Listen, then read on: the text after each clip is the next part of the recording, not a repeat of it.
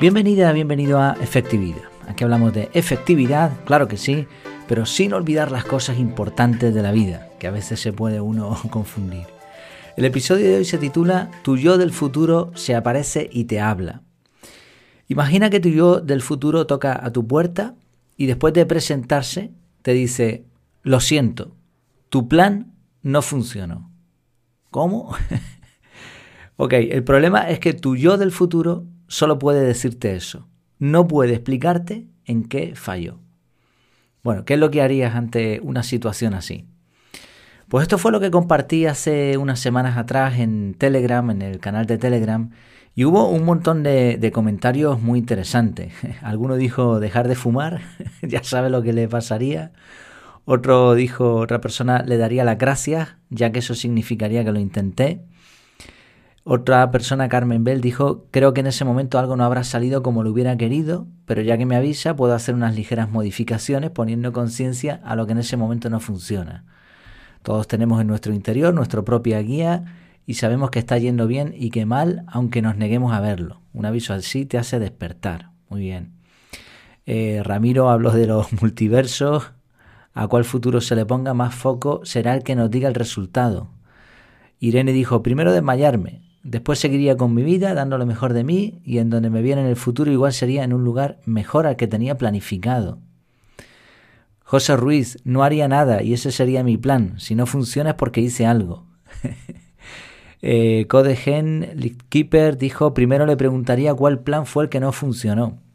Bueno, un paréntesis antes de nada, yo digo los nombres de los usuarios porque ya sabes que la comunidad en Telegram tiene total privacidad, el que quiera se presenta y dice quién es y a qué se dedica y lo que le apetezca, pero yo no sé quiénes son las personas. ¿eh? O sea, tú puedes perfectamente poner un usuario, una foto de perfil y listo. ¿eh? No, no, recopilo datos de nadie ni, ni nada de eso. Pilar eh, le diría, lógico, no me atuve al plan como siempre. Eh, Mónica habló del GPS, ¿no? Cuando desconfías del GPS, aunque tú no tengas ni idea, y cambias de ruta por la cara, complicando más la cosa. Eh, J. Telgram dijo, gracias, los planes suelen salir mal al principio. Juan Mansilla dijo, analizaría mi yo del futuro, a ver cómo está, me indicaría si salió mejor de lo planeado o peor. Muy bien, me imagino que, que lo, lo analizaría físicamente sobre todo. Eh, Davinia dijo, me parece muy bien la idea de pensar, al menos lo intenté. Pero si ya me dicen que no funcionó, yo cambiaría el plan. ¿Para qué insistir en algo que sé que fracasará? Agradecida de que me avisen antes de perder el tiempo. Bueno, como ves hubo bastantes comentarios. Mm, también eh, se compartió por ahí el, tema del Ikigai, muy interesante. Esa unión entre lo que amas, lo que el mundo necesita, por lo que te pagan y en lo que eres bueno. Y en el centro estaría el Ikigai. También 1.91 dice, bueno, al decirte que no funcionó tu yo del futuro estaría cambiando el resultado, ya que al ser consciente de que no funcionó, tú puedes decidir cambiar algo. Si es el efecto mariposa, es real, entonces tendrías otra oportunidad. Es que, tela, ¿eh? porque es una, una paradoja. Eh, puse, cuando viste estos comentarios dije, aviso navegantes, la pregunta tiene trampa y además encierra una paradoja. Eh, Jair dijo, preguntaría cuál de todos los planes, muy bien, porque claro, puede ser más de un plan. Y eh, Carmen Solá dijo, creo que mi yo del futuro ya lo tengo cada día. Muy bien, esto coincide con otra opinión que hubo por ahí. Eh, a Davinia Dominique le respondió, igual fracasarías, tu yo del futuro se aparecerá sabiendo que cambiarías de plan luego de que te aparezca él. Exacto. ¿eh? Y Metodio, que fue además uno de los últimos comentarios, dijo, como saben los administradores de proyectos, los planes nunca se cumplen de manera estricta e incluso a veces hay que recurrir al plan B o al C o al siguiente. Entonces mi respuesta sería, ja, por lo menos llegué hasta allí. Bueno, pues Metodio dio, dio en la clave. Repito un poco la, la idea porque tiene, tiene tela ¿no? y encierra una paradoja interesante. Imagina que tu yo del futuro toca a tu puerta y después de presentarse te dice, lo siento, tu plan no funcionó. Claro, no puedo explicarte nada más, pero con eso que te ha dicho en realidad es suficiente. Es una paradoja porque si tu plan salió mal, ¿por qué está nuestro yo del futuro hablándonos? Tan mal no saldría, porque entonces no habría yo del futuro. ¿No? Está claro. Pero obviamente no puede decirte nada, porque desde el momento que te diga algo y tú lo cambies, ya se forma la paradoja esta de los viajes en el tiempo y todo ese rollo. El comentario de Metodio y alguno más un poco relacionado eh, dio en la clave. El punto de esta paradoja, de este yo del futuro, es que los planes rara vez salen bien. Y mucho menos va a salir bien un plan de vida o algo así. Cuando éramos pequeños, eh, todo el mundo te decía, oye, ¿qué vas a ser de mayor? ¿Qué es lo que quieres ser de mayor? lo más probable es que esa idea que tú tienes de lo que quieres ser cuando seas mayor no se cumpla, o que no nos guste tanto, o que no sea lo que esperábamos y tengamos que cambiar. En el instituto sucede lo mismo, te dicen, oye, ¿qué quieres estudiar? Los que quieren hacer carrera, ¿no? O incluso un poco antes, ¿qué, qué es lo que te gustaría estudiar? Y tú dices, pues me gustaría, me gustaría estudiar esto. La realidad es que las personas que hacen carrera, en muchas ocasiones, en un alto porcentaje, terminan dedicándose a otras cosas diferentes. O sea, lo que nosotros queremos, ese plan de vida idealizado que, existe por ahí, es muy difícil que se cumpla.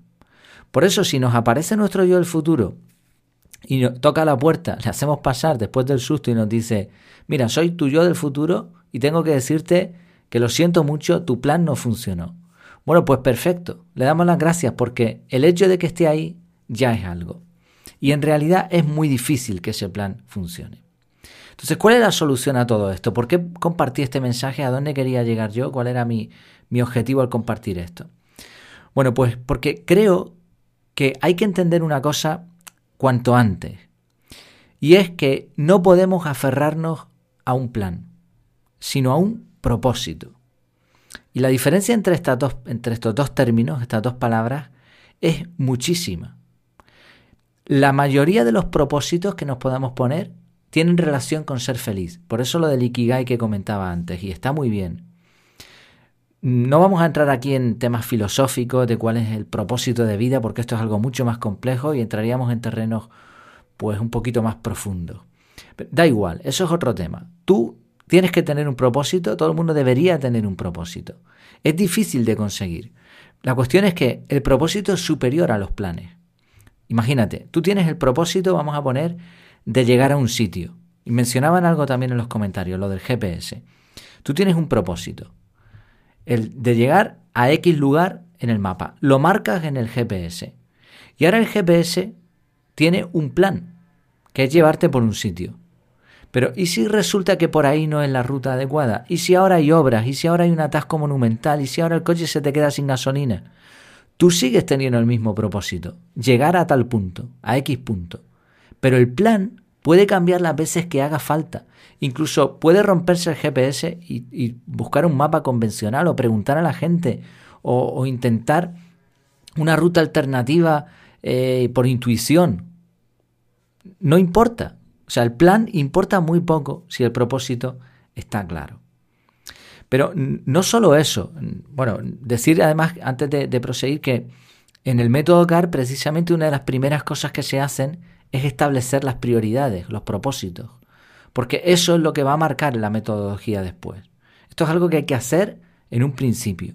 La mayoría de la gente, eh, incluso los cursos presenciales que he hecho, deciden más o menos varias prioridades. Una es, por supuesto, ser feliz, pero para eso, pues tener amigos, el tema espiritual, el tema de, de riqueza, de finanzas, estas cosas, el trabajo, ¿no? la diversión, más o menos estos cinco puntos se repiten. Vale, esto serían eh, más o menos ¿eh? las prioridades, no hablamos del propósito de vida, que ya digo, es algo bastante más complejo. Pero teniendo esto claro, ahora vamos a establecer planes. Y, y no nos vamos a aferrar a ningún plan. Los planes pueden variar y van a variar.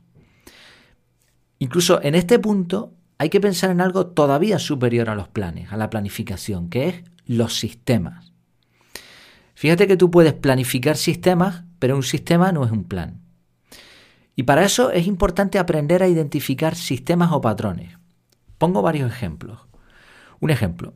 Todos los días, según me levanto, miro las redes sociales, lo primero que hago, reviso el correo y me preparo un desayuno que incluye leche, cacao, cacao del malo, leche de la mala y dulces procesados. Esto es un patrón, porque se repite muchas veces. Podríamos llamarlo hábito, da igual, no nos centremos en el término. La pregunta clave aquí es, ¿a dónde me va a llevar eso si lo hago todos los días de mi vida? O sea, ¿qué voy a conseguir con eso? ¿A dónde me va a llevar? ¿Cómo va a ser mi yo del futuro? Pongamos el ejemplo contrario. Todos los días, según me levanto, hago 30 minutos de ejercicio, leo 15 minutos y planifico el día. ¿A dónde me va a llevar? Otro ejemplo. De lunes a viernes antes de acostarme veo la televisión hasta que me entra sueño. ¿A dónde me va a llevar este patrón? Ejemplo contrario. De lunes a viernes antes de acostarme leo un libro de no ficción durante 15 minutos. ¿A dónde me va a llevar? Entonces, cuando establecemos un sistema, no tenemos tampoco un plan definido paso por paso, que a veces hay que tenerlo, ¿eh? no digo que no, pero es distinto. Como puedes ver, un sistema es distinto a tener un plan. Vale, yo hago ejercicio todos los días o leo 15 minutos antes de acostarme. Estos no son planes, son sistemas, pero me van a llevar a conseguir objetivos. Me van a llevar muy lejos. Una persona que hace ejercicio todos los días difícilmente padezca obesidad, a menos que tenga otros problemas. Cada sistema, cada hábito o patrón actual te va a llevar a un sitio. ¿Cuál es el objetivo en todo caso? Pues que tu yo del futuro, cuando te aparezca, te diga, no, lo siento, que ahí, está, eh, estaba la clave. Si te dice, lo siento, tu plan no funcionó, es que envuelve algo más. Pero nosotros queremos que nos diga, enhorabuena, tu plan no funcionó, pero lo hiciste bien. Por eso la pregunta clave y es la reflexión que quería hacer con, ese, con eso que compartí en Telegram y que ahora lo, hago aquí en el, en el podcast. Lo que estamos haciendo ahora, ¿hará que nuestro yo del futuro se sienta orgulloso? Y para eso es imprescindible no tener planes, no, no es el punto, sino tener sistemas, tener prioridades primero, objetivos y después en la planificación tener sistemas. Algo que te va a ayudar y que a mí me ayuda es el método CAR. El método CAR incluye un ritual matutino, ritual de la mañana y un ritual de apagado. Ya solo con eso, solo con eso, desde luego tu vida tiene que dar un cambio eh, pasado un tiempo, inevitablemente, aunque te esfuerces por lo contrario. Si tú haces eso, da igual que tengas planes, da igual que tengas eh, planificación, no importa, lo, vas a mejorar seguro. Como siempre, ya sabes que en efectividad.es tienes cinco lecciones gratis para que le puedas echar un vistazo. Pues espero que te haya resultado útil este episodio, esta reflexión, que te anime sobre todo a pensar y a decir, oye, vale, ¿qué, ¿qué sistemas puedo poner en marcha para eso, para que mi yo del futuro esté orgulloso de mí? Muchas gracias por tu tiempo, por tu atención y hasta la próxima.